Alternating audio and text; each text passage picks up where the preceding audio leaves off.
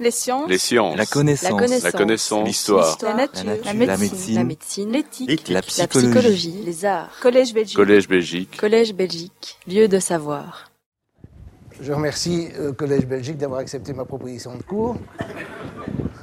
Et euh, le titre est évidemment peut-être un peu excessif et un peu accrocheur. On verra, mais au moins il a accroché un certain nombre de gens. Et donc le premier cours, il y aura un deuxième demain, porte sur l'interférence et la superposition. Alors, comme dans tous les cours, je vais commencer par le plan. Donc je vais commencer par énoncer des problèmes et essayer de vous convaincre qu'il y a des problèmes encore aujourd'hui dans la compréhension de la mécanique quantique. Et puis je vais aujourd'hui parler du premier mystère qui est l'interférence et comment les physiciens décrivent l'interférence avec ce qu'on appelle le principe de superposition. Ensuite, je verrai une objection d'Einstein au congrès Solvay en 27. Alors, comme j'ai décidé de pas supposer rien connu, en 1927, il y a eu un congrès à Bruxelles, un congrès Solvay, euh, qui avait lieu, d'ailleurs, si vous allez au parc Léopold, vous verrez une photo des participants à l'entrée du parc, euh, du côté du Parlement européen.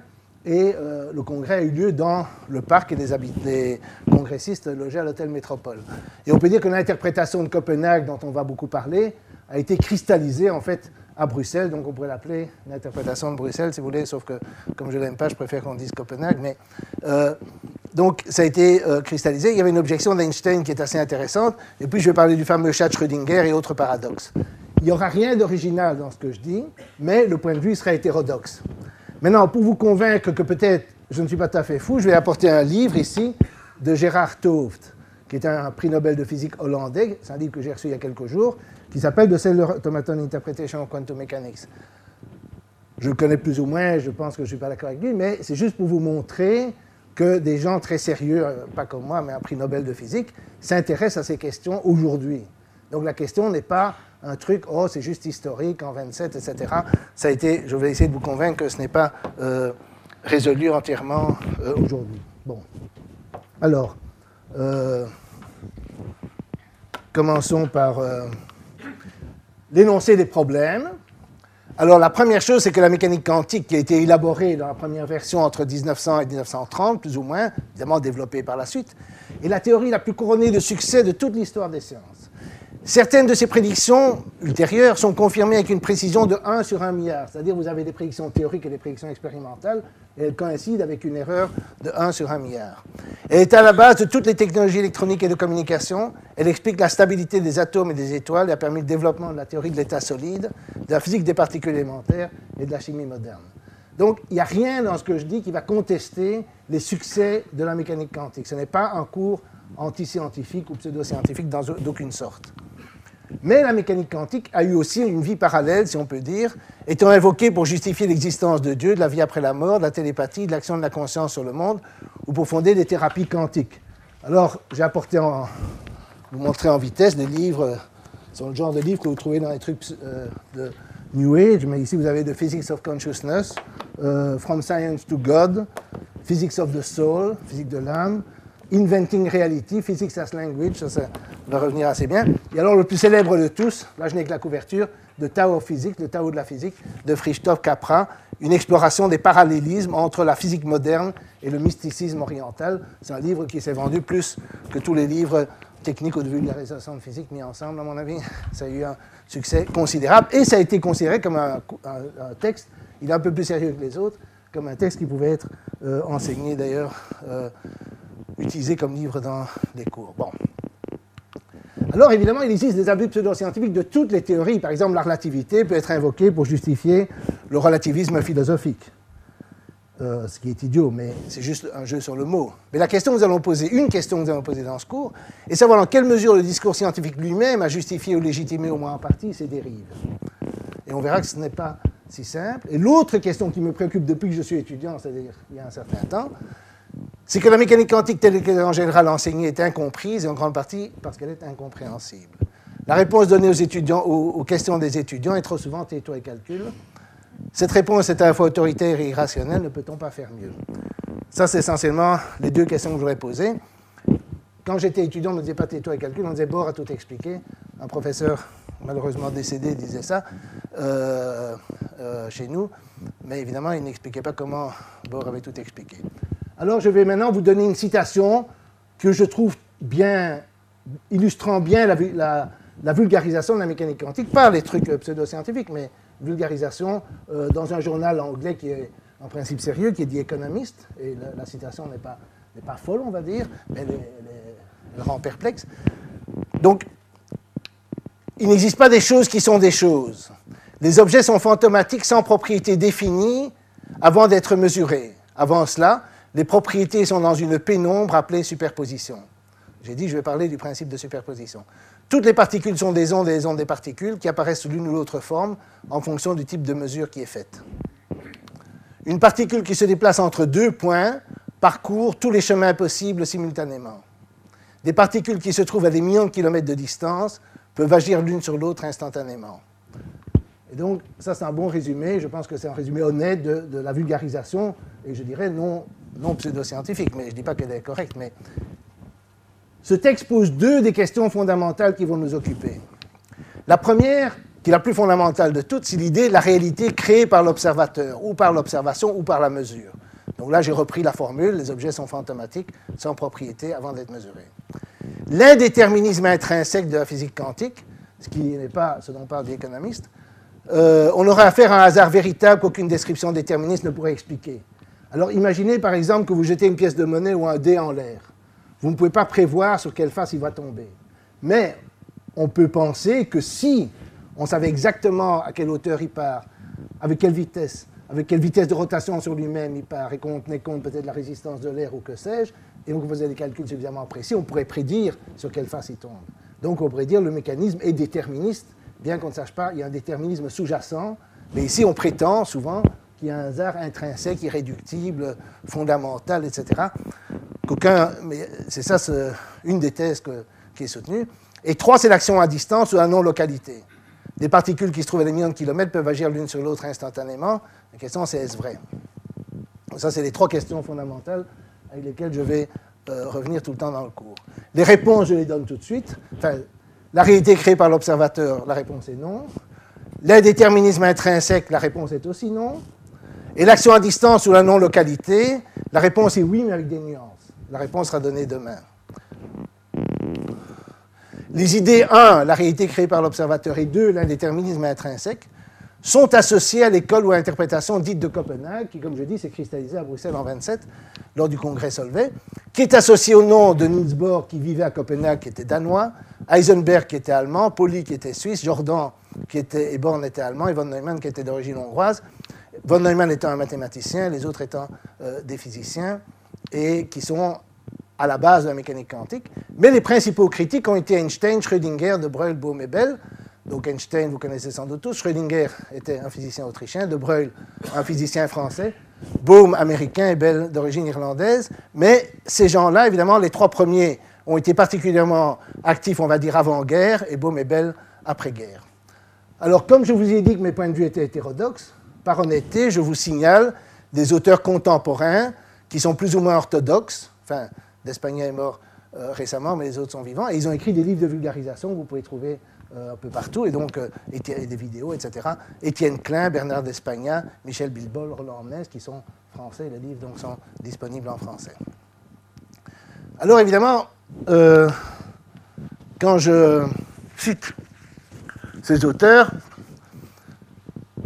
il ne faut pas croire qu'il y a les bons et les mauvais. Quoi n'est pas un film américain. C'est-à-dire qu'évidemment, l'histoire officielle vous dit que ces gens-là ont eu raison et ceux-là ont eu tort. Et moi, j'ai l'opinion inverse. Mais à la fois entre eux, entre eux, parmi eux et parmi eux, il y a une grande divergence d'opinion, comme on verra. Donc la question est assez compliquée, mais euh, évidemment, il y a historiquement une espèce d'opposition, si vous voulez. On en verra des exemples dans un moment.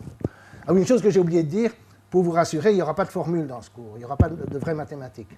Enfin, je dis rassurer, sauf pour les mathématiciens que je vois dans la salle que ça va inquiéter. Mais euh, pour, la majorité des gens, bon. Mais il n'y aura pas que, que, des phrases, mais disons, voilà. Alors, je vais commencer par un livre de vulgarisation. On va posséder des trucs plus sérieux dans un moment. Euh, de Gribin, qui s'appelle Le chat Schrödinger, et où on lit Les physiciens se demandent si un arbre, un arbre, hein, ou n'importe quoi d'autre doit être observé pour pouvoir réellement exister. Il n'est rien de réel, nous dit la mécanique quantique, et nous ne pouvons faire aucun commentaire sur des événements qui se produisent lorsque nous ne les observons pas. Donc là, vous voyez, pas seulement dans The Economist, mais dans un livre de vulgarisation, euh, l'idée de la réalité créée par l'observation.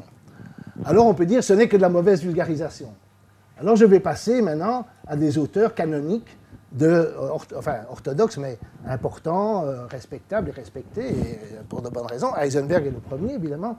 Il y en a aussi de bord. Heisenberg écrit ceci. Nous ne pourrons plus parler du comportement de la particule indépendamment du processus d'observation. En conséquence de quoi, les lois naturelles formulées mathématiquement dans la théorie quantique ne traitent plus des particules élémentaires elles-mêmes, mais de notre connaissance à leur sujet. De même, il n'est plus possible de se demander si ces particules existent objectivement dans l'espace et le temps. Alors ça, c'est le genre de phrase que moi j'entendais quand j'étais étudiant. On ne parle pas de du monde, mais de la connaissance qu'on en a. Mais si on parle de la connaissance qu'on en a, c'est qu'on a une connaissance du monde. Donc, c'est qu'on parle quand même du monde d'une certaine façon. Et la phrase a un côté un peu autocontradictoire. Maintenant, on peut aller beaucoup plus loin. John Archibald Wheeler, qui est un grand euh, physicien euh, qui a contribué à la physique nucléaire et physique, euh, l'astrophysique, etc., de Princeton, écrivait Aucun phénomène élémentaire n'est un phénomène avant qu'il ne soit un phénomène observé.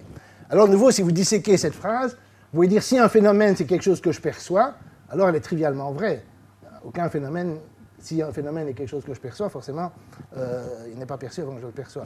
Mais si vous dites un phénomène, c'est par exemple le fait qu'une étoile nous envoie de, la lumière il y a euh, X millions d'années, euh, elle été envoyée il y a X millions d'années, je la perçois maintenant, mais le fait qu'elle ait été envoyée, je pense que la lumière a été envoyée a X millions d'années avant que je ne l'aperçoive. Et donc, cette phrase alors devient un peu bizarre.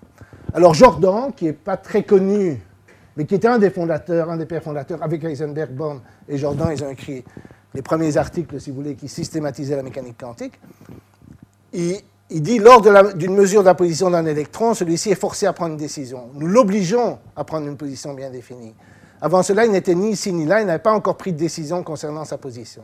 Si dans une autre expérience, la vitesse de l'électron est mesurée, cela signifie que l'électron est forcé à se décider à prendre une valeur définie de sa vitesse. Ça, paraît très bizarre, parce qu'évidemment, si vous dites, voilà, euh, euh, je fais deux expériences différentes, évidemment, euh, je vais avoir des résultats différents ou m'intéresser à des phénomènes différents. Mais cette façon de parler de la forcer la particule à prendre décision, ça paraît pour le moins bizarre. Alors, juste une petite parenthèse, parce que souvent, dans le discours dominant, on me dit, oui, mais les gens de l'école de Copenhague, eux, c'était des gens qui s'en tenaient aux faits, euh, c'était des bons scientifiques positivistes euh, qui ne s'encombraient pas de considérations philosophiques ou idéologiques, contrairement à Einstein ou à votre serviteur, parce qu'alors on vous dit oui, mais vous êtes matérialiste, vous êtes rationaliste, vous êtes toutes sortes de trucs, machin, et donc vous êtes attaché euh, à la philosophie du 19e ou du 18e, etc., vous n'avez pas compris. Mais alors je vais quand même donner deux exemples d'extrapolation pour le moins non scientifiques. L'une, c'est de Pauling, qui est aussi un des fondateurs de la mécanique quantique, il dit la science et la religion doivent avoir quelque chose à voir l'une avec l'autre. Il y a beaucoup de textes de, ce type-là, aussi sur la psychologie, euh, sur Jung, etc. Je voudrais tenter de donner un nom à ce que la nouvelle idée de la réalité m'amène à penser. L'idée de la réalité du symbole. Cela contient quelque chose de l'ancienne idée de Dieu, ainsi que de l'ancien concept de matière. Un exemple de la physique, l'atome. Sa qualité première de remplir de l'espace a été perdue. Si ce n'était pas un symbole, comment pourrait-il être à la fois une onde et une particule? Cette histoire d'être à la fois une onde et une particule, vous l'avez sans doute entendu, on y viendra dans un moment. Bon, je ne sais pas très bien ce que la phrase veut dire, mais on ne peut pas me dire que c'est le scientifique euh, pur et dur qui ne fait pas de spéculation. Alors Max Born, qui est aussi un des grands, qui est peut-être à la base dite statistique de la mécanique quantique, qui est aussi un des grands physiciens, on va dire, l'école de Copenhague, il dit la thèse, la lumière consiste de particules. Donc Newton avait une théorie de la lumière comme faite de particules. Et puis, au, 20, au 19e siècle, on a considéré qu'il valait mieux expliquer la lumière en termes d'ondes, et se sont combattus jusqu'à ce que ce soit uni dans la synthèse de la mécanique quantique. Soit. Alors, il parle d'économie, les trois petits points, parce que ce serait trop long de tout citer. Il dit qu'il existe une relation entre le niveau de liberté économique et de régulation économique, delta F et delta R, du type delta F fois delta R égale P. Mais quelle est la constante politique P? Je vais laisser cela à une théorie quantique future des affaires humaines. Alors, il faut reconnaître que, bon, je veux bien qu'il y ait une, relation entre niveau de liberté et de régulation, mais c'est un peu naïf de croire qu'on va arriver à une constante de ce type-là. Alors, on peut me dire, oui, mais tout ça, c'est des vieilles histoires, parce que ça date des années 20, 30, etc. Et c'est clarifié par le développement de la physique. Mais un physicien contemporain que j'ai mentionné, qui est mort il n'y a pas très longtemps, Bernard d'Espagnol, qui est un grand physicien français, euh, écrit La doctrine sur laquelle le monde est fait d'objets dont l'existence est indépendante de la conscience humaine se trouve être en conflit avec la mécanique quantique et avec des faits établis expérimentalement. Alors ça, c'est le nouveau genre de phrase que je trouve totalement autocontradictoire, parce que si on me dit qu'il y a des faits établis expérimentalement, faut bien que ces faits-là soient indépendants de la conscience humaine, sinon qu'est-ce que ça veut dire qu'ils sont établis expérimentalement? S'il y a des faits indépendants de la conscience humaine, comment est-ce que ça pourrait être en contradiction avec l'idée qu'il y a des faits indépendants de la conscience humaine? Un autre physicien, David Mermin, de l'université de Cornell, qui est un grand physicien aussi, un grand physicien de l'état solide et qui a beaucoup écrit sur la mécanique quantique, a dit on peut démontrer, mais souligner démontrer que la Lune n'est pas là quand personne ne la regarde. Alors ça, ça va vraiment très loin. Et l'origine de cette phrase, elle vient d'une discussion entre Einstein et Pais. Einstein avait euh, fui l'Allemagne en 1933, s'était installé à Princeton, à l'Institute for Advanced Study, et ça, date d'après-guerre, il y avait quelqu'un qui l'accompagnait souvent, qui était là aussi, qui est Abraham Pais, euh, qui avait travaillé avec Bohr, qui a écrit des biographies de Bohr et d'Einstein, qui était très proche de Bohr. Et Einstein était irrité par cette référence constante à l'observateur. On, va voir ça dans un moment. Et alors un jour, il s'est tourné vers Pais, il a dit, est-ce que vous croyez vraiment que la Lune n'est pas là quand personne ne la regarde? Et alors, ce qui est un peu ironique, on verra ça avec le chat Schrödinger aussi, c'est que c'est devenu, euh, chez Mermin, euh, un énoncé positif, alors qu'Einstein dit, vous n'êtes pas fou quand même. Je veux dire, évidemment que la Lune n'est pas là quand personne ne la regarde, mais bon. Mais tout le monde n'est pas d'accord. Alors je vais commencer par le critique qui me paraît le plus intéressant aujourd'hui, qui n'est pas nécessairement facile à lire, mais qui est le plus profond. Il a écrit un livre qui s'appelle Speakable and Unspeakable in Quantum Mechanics, John Bell, donc ce physicien irlandais qui est mort malheureusement assez jeune, euh, vers l'âge de 60 ans, mais qui a fait des contributions essentielles. On va revenir à lui. Il dit on peut être capable d'avoir une attitude réaliste du monde, de parler du monde comme s'il était réellement là, même si on ne l'observe pas. Je crois certainement en un monde qui était là avant moi et qui sera là après moi, et je crois que vous en faites partie. Je crois que la plupart des physiciens prennent ce point de vue quand ils sont coincés par euh, des philosophes. Alors évidemment, d'abord, comme on l'a vu, tous les physiciens ne prennent pas ce point de vue. Mais la question d'être coincé par des philosophes, c'est parce que, euh, bon, j'ai un ami philosophe dans la salle, j'espère qu'il ne va pas être mécontent, mais il y a un certain nombre de philosophes qu'on appelle idéalistes. Le plus, peut-être le plus puriste pur de tous, c'est Berkeley, qui était aussi un évêque euh, irlandais euh, du XVIIe siècle et qui disait, dont, une phrase célèbre, c'est être, c'est être perçu. D'accord? Et donc, si vous voulez, il n'y a pas de choses qui existent en soi, c'est simplement les choses que nous percevons. Et donc, l'idéalisme, c'est essentiellement dire voilà, il n'y a pas une réalité quand on ne l'observe pas, mais tout dépend. C'est nous qui projetons, c'est notre esprit qui projette d'une certaine façon une image sur le monde, qui construit une image du monde, et euh, il n'y a pas de réalité indépendamment de nos observations. Évidemment, si on prend la phrase être, c'est être perçu, vous voulez dire perçu par qui? Par nous, euh, par d'autres euh, civilisations, par des chiens et des chats, par des unicellulaires, par des vers de terre, je ne sais pas. Dès qu'on pose la question comme ça, on se rend compte que ça n'a plus beaucoup de sens parce que alors les, différents étangs ont des perceptions radicalement différentes. Et on tombe facilement dans le subjectivisme, évidemment. Pour Berkeley, évidemment, c'était perçu ultimement par Dieu. Donc ça, c'était... Au moins, il y avait une certaine cohérence, mais si on élimine Dieu de l'image, on ne sait plus très bien ce qui est dit. Et donc, il y a une tradition, il y a aussi Kant dans certains égards. Enfin, je ne vais pas faire un cours de philosophie, mais il y a toute une tradition, et c'est pour ça que euh, Bell fait cette référence aux philosophes. Alors maintenant, si vous lisez les lettres des scientifiques, j'en citais plusieurs qui sont publiées, hein, je n'ai pas été par Wikileaks, mais euh, je, les ai, elles sont publiées, mais elles ne sont pas piquées des vers. Donc Einstein écrivait à Schrödinger La philosophie tranquillisante de Heisenberg est Bohr, ou est-ce une religion? Et si habilement échafaudée qu'elle permet aux vrais croyants de se reposer sur un oreiller si doux qu'il n'est pas facile de les réveiller. Et euh, bon, je n'ai pas mis toutes les citations, mais Einstein disait aussi de Bohr qu'il était un philosophe talmudique, je ne pensais pas dire ça aujourd'hui, mais un philosophe talmudique pour qui la réalité est une création de l'esprit naïf. Il écrivait aussi, toujours dans les lettres, que cette Bohr était un mystique qui interdit comme non scientifique de se demander si quelque chose existe indépendamment du fait d'être observé. Alors, maintenant je vais passer à Schrödinger, qui est encore plus virulent qu'Einstein, qui écrivait à Born, donc Born était plutôt du côté Copenhague, et il, dit, et il écrit ceci à, dans une lettre. Tu sais que je t'aime bien, rien ne peut changer cela.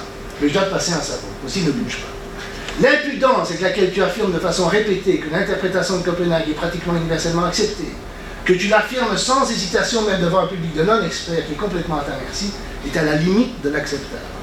Alors il dit N'as-tu aucune inquiétude concernant le verdict de l'histoire? Es-tu tellement convaincu que l'humanité entière va succomber ce peu à votre folie? Bon, je ne suis pas sûr que l'humanité entière est préoccupée par ce genre de questions, mais. Alors, maintenant on va passer aux choses sérieuses.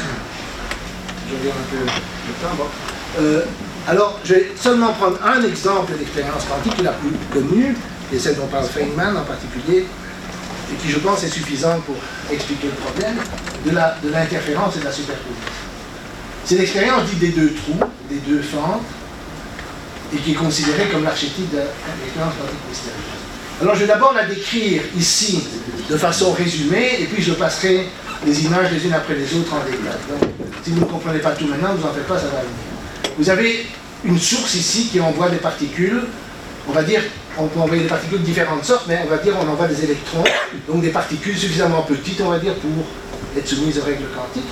Et vous avez une première, euh, un premier mur ici, où il peut y avoir deux fentes. Ici, elles sont toutes les deux ouvertes. Ici, il y en a une qui est ouverte et l'autre, ici, l'autre qui est ouverte. Et vous détectez sur un deuxième mur, vous enregistrez les impacts des particules. Les particules sont envoyées une par une. Une par une. Donc, il n'y a pas d'interaction entre les particules, théoriquement. Et chaque fois, il y a un clic ici quelque part, il est détecté quelque part. Et la courbe que vous voyez là détermine simplement la densité enregistrée quand vous faites un grand nombre d'expériences. Vous répétez l'expérience un nombre de fois dans une particule, puis une autre, puis une autre, puis une autre, vous arrivez à ça. Alors quand le trou du bas est ouvert, vous avez une courbe comme ça, c'est pas très étonnant, vous n'arrivez pas à envoyer des particules. Bien sûr, il y a des particules qui vont dans le mur aussi, mais celles qui passent vont se répartir comme ça. Et bon, ça n'a rien de très étonnant. Le deuxième image n'est pas très étonnante, c'est juste la symétrie de l'autre. Ce qui est étonnant, c'est quand les deux trous sont ouverts, vous avez une ligne en pointillé qui représente ce à quoi vous attendriez, c'est-à-dire la somme des deux densités, d'accord? Mais en réalité, la densité que vous voyez, c'est la courbe oscillante. Donc, je vais euh, vous montrer des images plus en détail. Mais donc, ça, c'est l'idée générale, c'est que on a, quand les deux trous sont ouverts, on a cette oscillation, ce qui veut dire qu'il y a des endroits, mettons ici, où il y a moins de particules. En fait, il n'y a pas de particules qui arrivent, alors qu'ici, alors que quand le trou du bas est ouvert, il y en a un grand nombre. Alors le mystère, c'est comment se fait-il que quand les deux trous sont ouverts, il y a des endroits où il y a moins de particules qui arrivent que s'il y avait un seul trou qui était ouvert. Alors je vais vous montrer des images qui sont des simulations numériques d'un ami à moi, Alexandre Gondran. Et on va, bon, je ne vais pas passer trop de temps sur les images parce qu'elles sont assez simples, mais je vais commencer avec des particules classiques. Donc on fait l'expérience des deux trous avec 300 d'objets des particules classiques, des ondes, et puis euh, des particules dites quantiques, mettons des électrons. Donc ici, vous avez des balles de fusil ou des petites balles, euh, et vous avez le trou du haut qui est ouvert, et vous avez certain, une certaine dispersion, parce qu'on ne savait pas viser de façon très précise, et vous avez une certaine dispersion. Vous avez une courbe ici qui représente la densité des impacts, et ici, en jaune et en blanc, vous avez l'intensité du faisceau. D'accord? Ça va? Alors ici, vous avez la même image, mais avec le trou du bas, rien de spécial, c'est la même image, c'est symétrique. Et alors ici, vous avez les deux trous qui sont ouverts, mais toujours avec des balles classiques, et donc vous avez évidemment un résultat qui est, comme on pourrait s'y attendre, la somme des deux. Donc vous avez la densité ici, la densité là, et la somme des deux vous donne cette densité-là, ce qui est bien ce qu'on observe. Donc ici, il n'y a rien de mystérieux. On peut faire la même chose avec des ondes.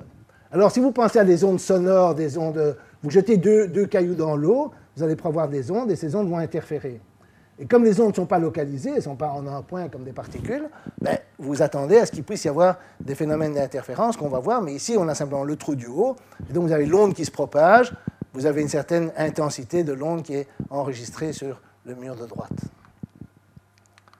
Et si vous faites la même chose avec le, mur, le truc du bas, vous avez euh, de nouveau ce genre de courbe.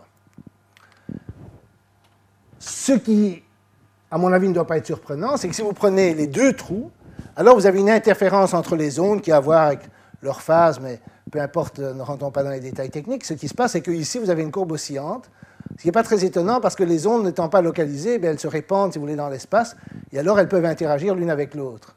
Et le résultat de l'interaction, c'est qu'effectivement, il y a des endroits où l'onde est plus, moins intense, mettons ici, qu'elle ne serait euh, si le trou du haut était ouvert. D'accord? Un peu ce que j'ai dit avec les particules, mais pour les ondes, ce n'est pas nécessairement étonnant. Alors maintenant, on fait la nouvelle expérience maintenant avec des particules quantiques, disons des électrons. Ce n'est pas réellement avec des électrons, mais peu importe, c'est plutôt théorique. Mais... Donc on envoie une particule à la fois. Alors, les points noirs ici, chaque point noir, c'est un impact d'une particule. Et ici, de nouveau, vous avez la densité. La courbe en bleu est la densité. Et ici, euh, ce qui est l'intensité, ici, vous voyez, c'est, et ça, on va y arriver dans un moment, c'est l'intensité telle qu'elle est prise de détection de la particule si on la détectait telle que c'est prédit par la mécanique quantique. On y arrivera dans un moment, mais ce n'est pas stricto sensu. Je ne peux pas dire que les particules sont quelque part. Pour l'instant, je suis agnostique, je dis simplement, je les, je les détecte ici, et là, je ne sais pas ce qui se passe. Évidemment, si on fait le trou du bas, c'est tout à fait symétrique, il n'y a rien de particulier. Et la surprise, enfin, c'est plus une surprise parce que je l'ai déjà annoncé, mais c'est quand on fait les deux trous avec des particules, on a toujours des impacts localisés, mais on a cette oscillation. Et donc, on a, si vous voulez, beaucoup de particules ici, très peu là, très peu là. Et donc, il y a des endroits, si vous voulez, si vous regardez ça, ici, vous avez beaucoup de particules là, mais euh, à cet endroit-là, vous en avez moins quand le trou du haut est ouvert que vous en auriez avec le trou du bas. Donc ça, vous dites, si la particule passe par un trou, comment se fait-il que le fait d'ouvrir l'autre trou diminue le nombre de particules Ça, c'est l'essence euh, du mystère quantique, c'est l'interférence pour des objets qui, contrairement aux ondes, ne sont pas délocalisés. Alors ici, j'ai mis une image en trois dimensions, si c'est plus clair. Vous avez le canon à électrons, vous avez les deux fentes, et là, vous avez les franges d'interférence, et là, vous avez euh, la densité. Alors maintenant, on va un peu complexifier le mystère de différentes façons avant d'expliquer comment euh, les physiciens l'expliquent. Alors, le premier problème, c'est que si vous mettez quelque chose qui détecte, ici j'ai une plaque ici qui détecte par quel trou elle est passée, entre guillemets, n'oubliez pas qu'on est agnostique, on dit elle ne passe pas par un trou ou l'autre, pour l'instant on ne dit rien, mais disons, on peut néanmoins détecter si elle passe ou pas. Et par exemple, on va mettre un détecteur ici, et on regarde les événements où il ne détecte rien. Donc il ne détecte pas que la particule est passée, mais par conséquent, on en conclut qu'elle est passée par l'autre trou. Et alors, les franges d'interférence disparaissent essentiellement. Vous n'avez plus les franges d'interférence que vous aviez. Donc, on a l'impression que l'interférence disparaît si on ne regarde que les événements où le détecteur ne détecte rien, c'est-à-dire où ici on, ne mesure rien. On peut aussi supprimer les franges d'interférence en mettant le deuxième mur suffisamment proche du premier. Alors, ce n'est pas évident parce que j'ai fait l'image suffisamment grande pour que vous puissiez la voir, mais l'idée c'est que ce mur-ci est beaucoup plus proche du premier, il est ici si vous voulez, que, euh, et alors là, évidemment, on voit par quel trou elle est passée, d'une certaine façon. Ici, on a deux, paquets, si vous voulez. Et on a, un peu d'interférence ici, mais on n'a pas autant d'habitude. Alors, la façon dont on dit ça, et là, on retombe évidemment sur l'observation, on dit, si on regarde par quel trou elle passe, la particule se comporte euh, comme une, euh, la particule se comporte comme une particule, mais si on ne regarde pas, elle se comporte comme une onde. Et c'est aussi ce qu'on appelle parfois la dualité onde-particule, la nature onde ou particule, dépendant en fait que l'on regarde ou non. À l'âge de Twitter, un, écrivain euh, scientifique a dit, Atish Bhatia a résumé la situation, la mécanique quantique en six mots, ne regardez pas onde, regardez particule.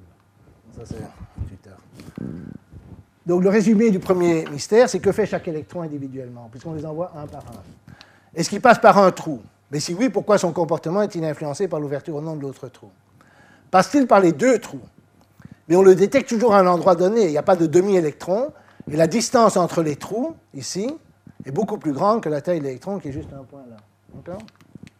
Donc ça, c'est le mystère de la, Alors, si vous prenez un livre qui est en fait inspiré par Bohm, qui est écrit par deux physiciens soviétiques, Landau et Lifshitz, Landau étant des plus grands physiciens du XXe siècle, euh, ils écrivent, dès le début du livre, il est clair que l'expérience a deux trous ne peut en aucune façon être réconcilié avec l'idée que les électrons se déplacent selon des chemins.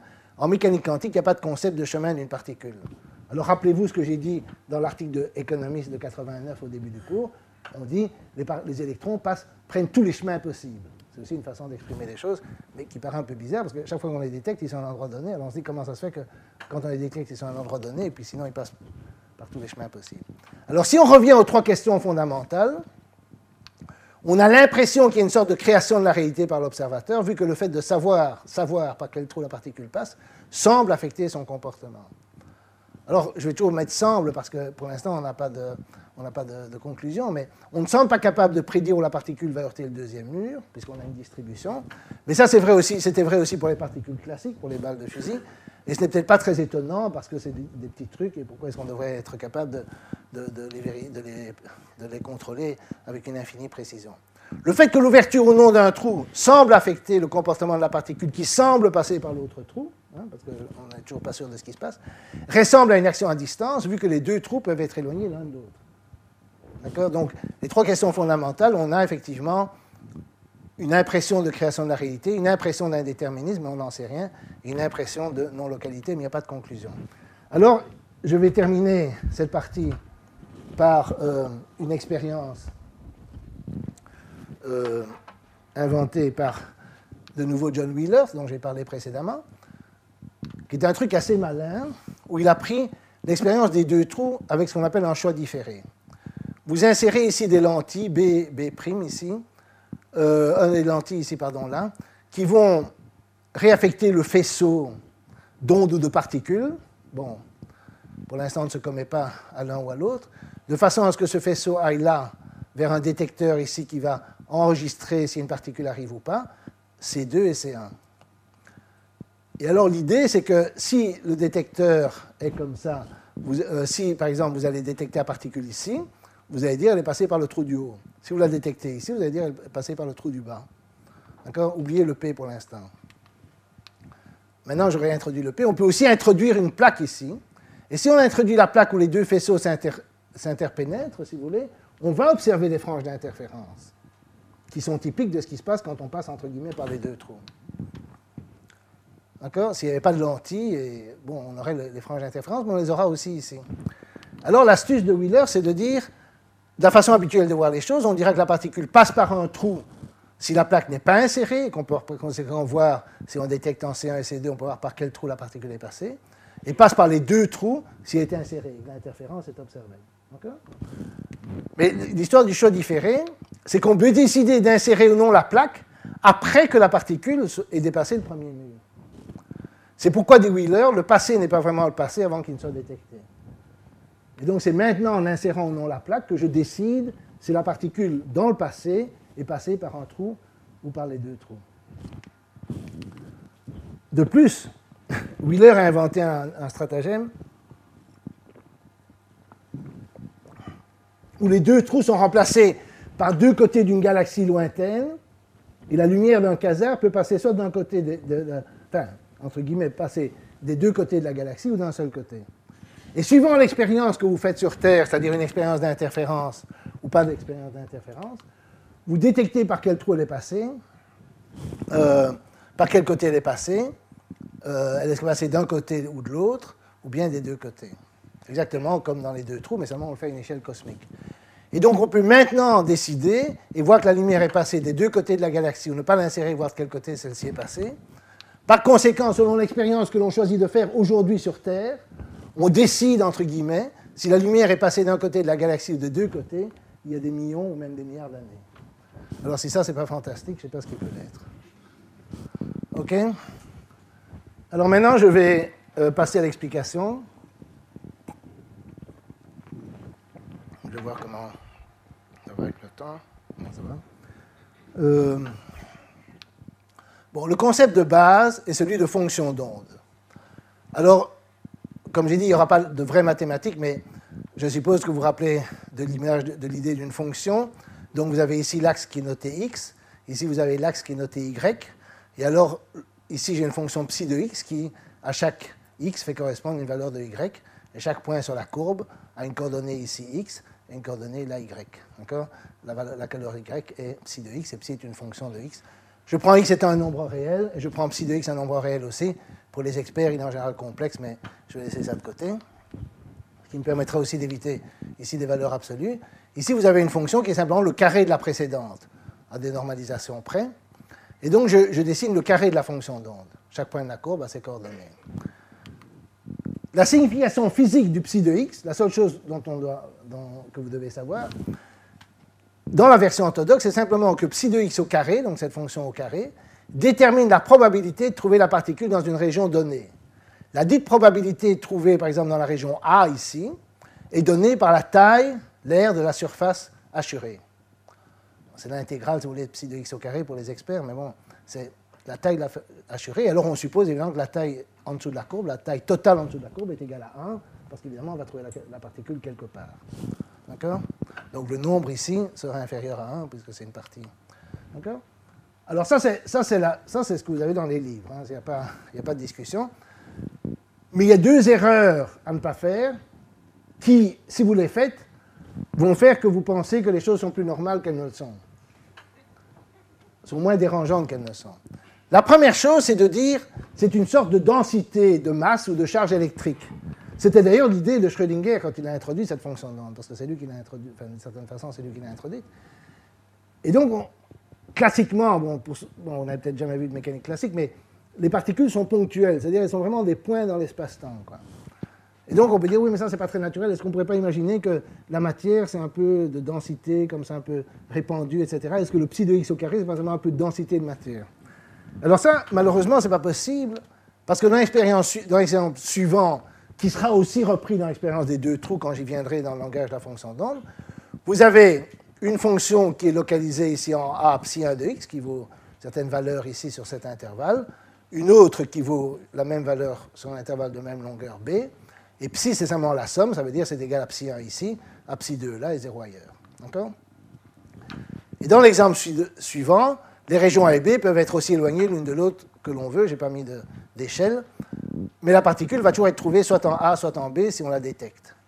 Donc on ne peut pas penser au psi carré comme une espèce de densité de choses, parce qu'il y aurait de la densité là, de la densité là, et, ce n'est pas ce qui, est observé. Et l'autre erreur, qui n'est pas tout à fait une erreur, on verra ça demain, c'est de penser que psi de x détermine que la la probabilité que la particule soit dans une région donnée. Et ça, ce ne serait pas très étonnant si on dit, voilà, il y a une certaine densité de probabilité que la particule soit en A ou soit en B, pourquoi pas Mais ce n'est pas la position orthodoxe qui ne parle que de la probabilité de trouver la particule si on l'observe ou si on la mesure. Alors vous pouvez me dire quelle est la différence? Si je mesure la, taille de ce pupitre, à moins d'être idéaliste, je suppose qu'il y a effectivement une taille du pupitre avant que je n'entre et je vérifie la taille du pupitre. Mais, mais, mais, ce qu'on vous dit tout le temps en mécanique quantique, c'est que l'observation peut perturber, euh, perturber l'objet mesuré. A priori, une mesure pourrait affecter l'objet mesuré parce que c'est des objets tout petits, et donc ce n'est pas a priori la même chose. On verra demain qu'en fait on peut penser de façon cohérente que psi de x carré détermine la probabilité que la particule soit dans une région A, qu'on la regarde ou pas, mais ça ce sera dans une théorie plus complète qu'un mécanique usuel qui ne parle pas de ça, qui ne parle pas de ce qui est avant les mesures. Alors maintenant, j'arrive au concept de base qui est celui de superposition. Ça, c'est une idée de superposition, c'est-à-dire psi, psi est une, une, somme de deux fonctions d'onde, une localisée, une là. Et la façon habituelle de parler, c'est de dire la particule est à la fois en A et en B. Pas simplement on ne sait pas de quel côté elle est, mais elle est d'une certaine façon avant en, A et en B. Alors pourquoi est-ce qu'on parle comme ça? Ben, On parle comme ça parce que c'est en parlant comme ça qu'on peut expliquer le phénomène d'interférence dans l'expérience des deux trous. Alors la fonction d'onde évolue dans le temps, donc on écrit psi de xt, c'est une fonction de deux variables, x et temps, le temps, selon l'équation de Schrödinger que je ne vais pas écrire, que je vais seulement illustrer avec mes petits dessins, dans l'expérience des deux trous. Alors l'image ci-dessous, qui est la même que celle montrée précédemment avec une autre interprétation, vous l'avez déjà vue, indique en blanc et en jaune ici l'intensité de psi de xt lorsque les deux trous sont ouverts. Alors comprenons-nous bien, j'aurais peut-être dû le dire plus tôt, mais ici vous avez l'évolution dans le temps, donc l'onde progresse si vous voulez, et ici vous avez la, variable x, et la couleur indique la grandeur, la taille, l'intensité de psi de x de t au carré en un point donné. Donc ici psi de x de t est élevé, là il est, presque 0, là il est 0, etc. Et ça c'est l'idée de la, disons, de cette représentation de l'évolution de Schrödinger. Donc je ne représente pas le psi, mais le psi au carré. Et je vais toujours m'occuper du psi au carré, parce que bien que l'évolution, l'équation d'évolution soit pour le psi, c'est le psi au carré qui a un sens physique, entre guillemets, puisque c'est lui qui nous dit ce qu'on va observer. L'évolution dans le temps est déterministe. Alors, l'idée du déterminisme, c'est très simple. Si vous donnez une fonction d'onde au temps zéro, un temps quelconque, vous l'appelez zéro, alors il y a une unique fonction d'onde qui est déterminée pour tous les temps intérieurs. Donc vous avez une application mathématique, si vous voulez, qui fait passer de psi au temps 0 au psi au temps t pour tous les temps intérieurs. Il n'y a rien de probabiliste ici. Donc la probabilité en mécanique quantique ne s'introduit pas à ce niveau-là. La propriété essentielle de cette évolution est qu'elle est linéaire. Les physiciens vont peut-être s'étrangler avec ma définition de linéaire parce qu'elle est un peu restrictive, mais si vous avez une fonction d'onde qui est une somme de deux fonctions, hein, comme on l'a vu ici, somme de deux fonctions au départ, alors, pour tous les temps ultérieurs, la fonction d'onde qui évolue dans le temps suivant l'équation de Schrödinger va être la somme de la fonction psi1 et la fonction psi2 évoluée dans le temps, où psi1 est le résultat de l'évolution en partant de psi1 au temps 0, et psi2 c'est le résultat de l'évolution avec euh, la condition initiale psi2. D'accord? Mais, mais, mais, et ça c'est le... Euh, ceci n'est vrai dans les actions de la mécanique quantique que tant qu'on ne fait pas de mesure. Si on en fait une, l'état est ce qu'on appelle réduit. Par exemple, si vous avez cette fonction d'onde ici, et que vous décidez de mesurer, alors vous allez déterminer si la particule est dans A ou dans B, pas plus précisément que ça, mais d'une certaine façon, vous avez un moyen de déterminer si elle est à gauche ou à droite de l'axe ici, euh, x égale 0. Alors vous l'allez trouver dans la particule en région A avec une probabilité 1,5, dans la région B avec probabilité 1,5. Ça, c'est évidemment, euh, j'ai pris des trucs symétriques pour que les probabilités soient 1,5, 1,5, mais ça pourrait être autre chose. Et c'est ici que les probabilités apparaissent en mécanique quantique. C'est quand vous faites des mesures, vous avez une probabilité 1,5, 1,5 d'obtenir des résultats différents. Mais après la mesure, la fonction d'onde s'effondre ou est réduite. Elle devient soit psi 1 si vous trouvez la particule en A, soit psi 2 si elle euh, se trouve en B. Alors cette évolution pendant les mesures, et c'est pour ça que la mesure joue un rôle central, est incompatible avec celle en dehors des mesures, celle de Schrödinger elle n'est ni déterministe, elle n'est pas déterministe parce que aléatoirement vous sautez à psi 1 ou psi 2, elle n'est pas linéaire parce que vous partez d'une somme et vous arrivez à quelque chose qui n'est pas une somme. Vous avez l'un ou l'autre, vous avez un des termes de la somme. John Bell a exprimé ironiquement le problème posé par cette dualité de règles. On dirait que la théorie se préoccupe uniquement des résultats de mesure et n'a rien à dire sur quoi que ce soit d'autre. Ce qui est le problème fondamental.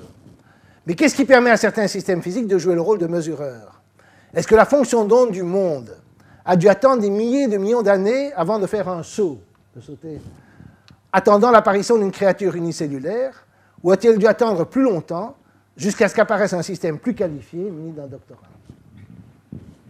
Ben, Je suis pas sûr que euh, c'est un système plus qualifié, mais euh, ne serions pas insultants pour les unicellulaires, mais qui nous survivront sans doute. Mais euh, attendez, je vais quand même boire un peu d'eau. Et donc ça c'est la question. C'est comment vous réconciliez, si vous voulez, ces deux? C'est une, façon de poser la question. Alors maintenant, je vais vous expliquer l'expérience des deux trous dans le langage de la fonction d'onde. D'accord? Alors, ici, j'ai le trou du haut qui est ouvert, soit psi 1 la fonction d'onde juste après le trou du haut. Donc ici, je mets le temps égal à 0, ça c'est arbitraire, c'est une notation. Et ici, ça va être le temps t, si vous voulez.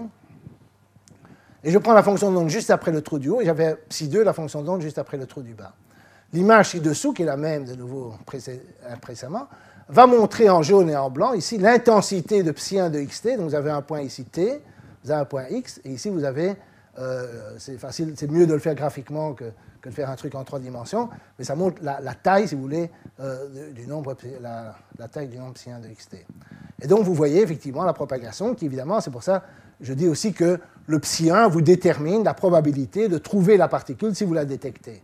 Alors ici, vous, là, vous ne la détectez pas, mais ici, vous la détectez, vous enregistrez la particule, et vous voyez que la, alors la courbe que vous avez ici, ça va être donné essentiellement par psi 1 de xt au carré, ou le temps t, le temps d'arrivée ici. Alors évidemment, il n'y a pas de surprise quand vous avez le trou du bas, simplement vous partez avec la fonction psi 2. Et quand les deux trous sont ouverts, la fonction d'onde initiale sera la somme des deux, et son évolution au cours du temps, rappelez-vous ce que j'ai dit sur la linéarité, sera la somme des évolutions. Mais pas leur carré, la fonction d'onde sera leur somme. Et donc l'image ici représente l'intensité de psi carré, qui est psi 1 plus psi 2 au carré. C'est-à-dire ce qui se passe quand les deux trous sont ouverts. Alors vous pouvez vous demander pourquoi est-ce que ce n'est pas simplement la somme des deux autres images? Ben, Ça, c'est dû à une propriété mathématique que vous avez sûrement vue en humanité, qui est simplement que a plus b au carré c'est a carré plus b carré plus 2ab, qui n'est pas a carré plus b carré.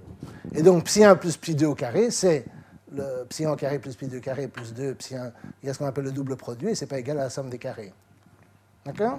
Et donc, à cause de cette chose, bon alors, pour vous illustrer, j'ai pris des fonctions ici assez simples, un cosinus et un sinus. J'ai un psi 1 carré, psi 2 carré, là vous avez psi 1, psi 2 au carré.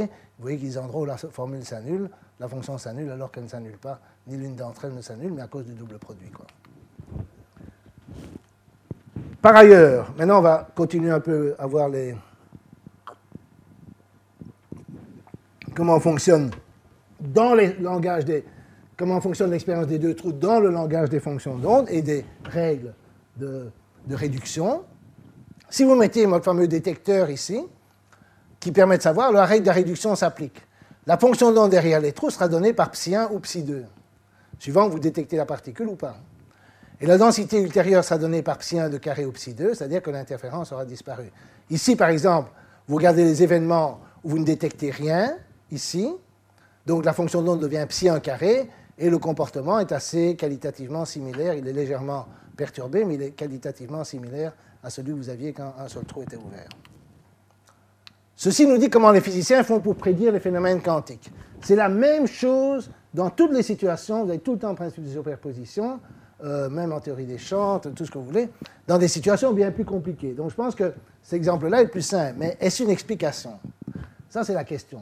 Est-ce que vous comprenez quelque chose? Donc j'espère que vous comprenez ce que je dis, mais n'essayez pas de comprendre au-delà de ce que je dis. C'est-à-dire, si vous avez l'impression que c'est incompréhensible, tant mieux, parce que je vais vous convaincre que c'est incompréhensible. Sauf ce que je dis, mais au-delà de ça, c'est incompréhensible. Parce que la question est de savoir si vous savez ce que c'est que la fonction d'onde et comment vous comprenez le dualisme des règles qui déterminent son comportement? Bien. Alors maintenant, je vais venir. Je regarde un peu le temps, mais bon, je suis tout à fait dans les temps. Je vais aller trop vite. Donc, en 1927, Einstein a soulevé une objection qu'à mon avis, personne n'a comprise. Alors, si je risque d'oublier, je vais vous dire tout de suite que dans les actes, euh, vous voyez Bohr qui dit Je ne comprends pas ce qu'Einstein veut dire. Je le répéterai, mais. Donc Einstein voyait simplement une expérience à un trou. Mais vous envoyez euh, des particules ici, et alors si vous prenez la fonction d'onde, elle va se diffracter, si vous voulez, à travers le trou, elle va se répandre ici, et vous mettez une plaque ici, P, qui va détecter la particule quelque part. Mais la fonction d'onde, le psi carré, il va être partout, il va être, se répandre partout. La fonction d'onde s'étale donc sur la surface P, mais la particule est toujours détectée en un point, la même chose que l'expérience des deux trous. Et à ce moment-là, la fonction d'onde est réduite en ce point, plus ou moins, parce que, bon, on peut discuter si c'est un point mathématique, mais elle s'annule partout, sauf au point, au voisinage du point. Or, dit Einstein, et ça c'est le point important, cette réduction suppose l'existence d'un mécanisme très particulier d'action à distance, ce sont ces mots, qui empêche la fonction d'onde de produire un effet en deux points de la surface. Parce que si vous la détectez ici, eh ben, il n'y a plus rien qui se passe partout ailleurs. Vous la détectez en un point ici, elle ne peut pas être là, elle ne peut pas être là, elle ne peut pas être là. et Einstein ajoute, et on verra demain que c'est ça l'idée de De Broglie et de Bohm, on peut éviter cette objection d'action à distance que si l'on ne décrit pas le processus uniquement au moyen de l'onde de Schrödinger, donc la fonction d'onde, mais qu'on localise également la particule pendant sa propagation. Donc, si vous voulez, de nouveau, Einstein dit que la fonction d'onde n'est pas une description complète de la réalité, mais en réalité, vous avez la fonction d'onde qui se répand, et puis la particule, elle, elle suit son chemin, elle suit un chemin, je ne sais pas lequel, mais elle en suit un. Il faut supposer qu'elle en suit un et qu'elle arrive quelque part, qu'elle est réellement là, même quand on ne la détecte pas. Sinon, vous avez ce mécanisme d'action à distance qui fait que, à cet endroit-là, subitement, parce que vous détectez la particule là, il n'y a plus de fonction d'onde. Mais si évidemment la fonction d'onde représente une probabilité, par exemple, d'être quelque part, et que la particule est quelque part, il n'y a pas de mystère, il n'y a pas d'action à distance. En d'autres termes, Einstein pensait que la description d'un système par sa fonction d'onde ne pouvait pas être une description complète du système, et qu'il fallait y ajouter d'autres variables, ici la position de la particule, pour éviter la présence d'action à distance. Alors ces autres variables ont un nom historique qui est assez déplaisant, s'appellent des variables cachées. Par définition, une variable cachée, c'est tout ce qui permettrait de décrire le système au-delà de la fonction d'onde. Le terme est historiquement malheureux, mais je vais l'utiliser. Euh, le terme est presque un gros mot en physique, donc vous ne pouvez pas et c'est un peu embêtant parce que c'est assez naturel, comme vous voyez ici, la question que posait Einstein. Ce refus de l'action à distance, qui était à la base, c'est ce refus qui était à la base des objections d'Einstein au point de vue orthodoxe, tout le temps, en 1935, on y reviendra demain, tout le temps, il a fait cette objection. Il l'a refait en 1949, il l'a refait tout le temps. Et personne ne comprenait à l'époque, certainement pas, hormis Schrödinger, qui lui comprenait très bien, et a beaucoup commenté ça, et en partie de Broglie. Et donc, ce que je trouve assez tragique avec Einstein, c'est que presque tout le monde vous dira, et vous trouvez des tas d'articles de vulgarisation dans bord, a réfuté Einstein, a montré qu'il s'était trompé, vous donnez des tas d'articles montrant ça. Moi, je prétends qu'il ne l'a pas compris. Dans mon livre, oh oui, je vais quand même signaler un livre, pour ceux que ça intéresse d'aller plus loin, euh, Making Sense of Quantum Mechanics, qui est un livre donc, qui, vient, qui est sorti euh, cette année, que, j'ai écrit, où je discute en détail la controverse Bohr-Einstein, entre autres, euh, pour expliquer pourquoi, avec les textes, quand on lit les textes, euh, que, en fait, Bohr n'a pas compris ce que veut dire Einstein. Alors maintenant, on va arriver à l'animal préféré des physiciens, le chat Schrödinger, et autres paradoxes. Alors, considérons la fonction d'onde psi de x, qui est psi 1, notre fonction d'onde, qui est la somme de deux fonctions, une localisée près du trou du haut et l'autre localisée près du trou du bas. Considérons un appareil de mesure qui détecte si la particule passe par le trou du haut ou du bas. Et couplons cet appareil, ça veut dire je, je relie cet appareil peu importe comment, à un pointeur qui est initialement horizontal et va pointer vers le haut si on détecte la particule passant par le trou du haut, et vers le bas si on détecte la particule passant vers le trou du bas. D'accord? Chose de très simple. Si on écrit tout le système de façon quantique, et qu'on fait l'expérience avec le trou du bas fermé, alors cette description quantique, je dois dire, elle est due à von Neumann essentiellement dans un livre qu'il a écrit qui s'appelle Les fondements mathématiques de la mécanique quantique, qui a été publié en 1932 en allemand, mais traduit en anglais Enfin, il existe en français, je ne sais pas quand il a été traduit, mais il a été traduit en anglais en 1955 seulement. Donc un certain nombre de gens qui ne lisaient pas l'allemand n'ont pas eu accès à ce livre euh, très vite, on va dire. Mais si on décrit tout le système avec le trou du bas fermé, la fonction d'onde initiale sera psi 1 de x, c'est ce qu'on a vu, ici c'est le carré. Et le détecteur évoluera nécessairement comme dans la figure ci-dessus. Il commence, ci-dessous, pardon. Il commence en position horizontale et il termine en position verticale. Parce que vous n'avez évidemment pas détecté la particule par le trou du bas puisqu'il est fermé. Ici, c'est l'inverse, vous commencez avec le trou du bas, donc la fonction initiale c'est psi 2, et le détecteur va nécessairement évoluer comme ça, il part en position horizontale, il se termine en position euh, euh, vers le bas. D'accord? Mais maintenant, si les deux trous sont ouverts, qu'est-ce qui se passe? La fonction d'onde est une somme, ou une combinaison, une superposition des deux, et d'après les axiomes de la mécanique quantique, où tout évolue tout le temps en superposition, le détecteur va nécessairement évoluer de la position horizontale vers une superposition, et c'est ça, c'est là où le mystère s'épaissit, de la position verticale de la position horizontale. C'est une somme mathématiquement de deux vecteurs, si vous voulez, mais, mais en langage, dans le langage que j'ai utilisé, c'est une superposition D'accord Mais alors, le problème, c'est que si on peut accepter les superpositions pour ces petites particules qui passent par des trous, on ne sait pas très bien ce qu'elles font. Elles prennent tous les chemins à la fois, on sait pas bon. Mais on ne voit jamais un détecteur dans un tel état. Il pointe soit vers le haut, soit vers le bas, mais jamais les deux à la fois. On voit d'ailleurs mal ce que cela pourrait vouloir dire. La conclusion naturelle à en tirer, c'est que les prédictions quantiques sont dans ce cas-ci tout simplement fausses. Mais comme le pointeur est visible à l'œil nu, on peut tout simplement regarder le résultat. On regarde, il est haut, vers le haut, vers le bas et réduire la fonction d'onde en fonction de ce que l'on voit, le pointeur vers le haut, vers le bas, c'est ce qu'on fait en pratique. Cela remet évidemment l'observateur au centre de la théorie physique. Alors, évidemment, il y a des gens qui aiment bien cette idée que les choses puissent être à la fois, euh, qu'une porte puisse être à la fois ouverte et fermée, pas entre ouverte, mais euh, les deux à la fois. Et d'autres pensent que, euh, que, ça n'a pas beaucoup de sens. Mais pour dramatiser la situation, et c'est là que vient le chat Schrödinger, Schrödinger a couplé, si vous voulez, le détecteur à un chat, de nouveau par un mécanisme purement classique. Un chat est enfermé dans une boîte et vous avez une capsule ici avec du poison qui va nécessairement tuer le chat si la capsule est cassée. Vous avez un marteau qui est lié ici à mon détecteur, à mon pointeur. Bon, là, c'est un compteur GGR, mais peu importe. Vous avez, mettons que c'est lié à mon, pointeur. S'il est vers le haut, euh, le, marteau est lâché, la capsule est, et comment dirais-je, cassé et le chat est mort, et sinon le chat reste vivant parce que le détecteur est vers le haut, enfin vers le haut, vers le bas, peu importe, mais dans un cas, le chat va être tué, dans l'autre, il ne va pas l'être. Il n'y a pas de différence entre le chat et le pointeur, à part pour les amoureux des chats. On a une superposition maintenant du chat vivant et du chat mort. Alors certains pensent que le chat est... Certains pensent que le chat est à la fois vivant et mort avant qu'on ne regarde dans quel état il est. Mais que veut dire regarder? Si c'est une opération purement physique, œil, cerveau, etc., alors la fonction de ces objets devient simplement une superposition du type le chat est vivant et mon cerveau le voit vivant, le chat est mort et mon cerveau le voit mort. Il y a des gens qui disent parfois oui, mais euh, le chat n'est pas vraiment isolé, le pointeur n'est pas isolé, moi je ne suis pas isolé, etc. Mais alors, tout ce qui n'est pas isolé se trouve dans un état superposé. Si vous suivez les règles quantiques, alors tout l'univers se trouve dans un état superposé. Un, où mon cerveau le voit mort, le chat est mort, euh, tout, ce qui influerait en vrai, les gens qui sont tristes parce que le chat est mort sont là, puis vous avez les autres qui sont euh, contents parce qu'il est vivant, etc. Et donc tout, ça, c'est. Mais ça reste toujours des états superposés, d'après les axiomes de la mécanique quantique. C'est pourquoi certains invoquent, et là, évidemment, on retourne dans les trucs qui me dérangent, invoquent l'intervention d'une conscience totalement coupée de la matière. Eugène Wigner, prix Nobel 63, qui n'est pas de nouveau un imbécile, mais qui dit il n'est pas possible de formuler les lois de la mécanique quantique de façon complètement cohérente sans faire référence à la conscience.